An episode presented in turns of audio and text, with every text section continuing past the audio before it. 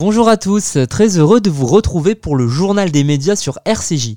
Et on commence avec un secret d'histoire consacré à Molière sur France 3.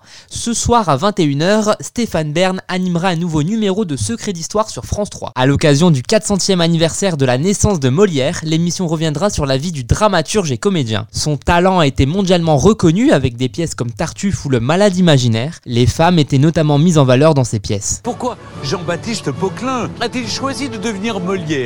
Comment a-t-il réussi à se placer sous la protection de Louis XIV Faites-le venir à ma table. Pourquoi s'est-il fait tant d'ennemis au cœur de ce XVIIe siècle? Il veut pas de la société comme elle est.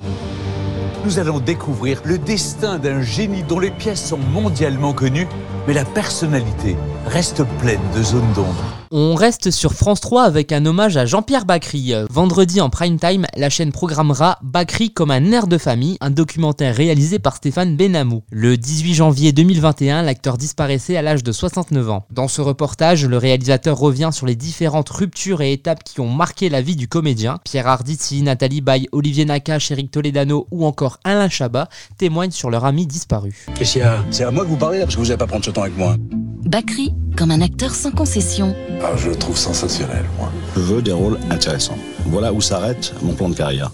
Comme un éternel insatisfait. Le fondamental chez lui, c'était ne pas se laisser enfermer. Tout le monde attend un truc, il fait l'inverse. Euh, je n'ai pas de revendications. J'aime la société dans laquelle je suis. Bacri, comme un homme si proche.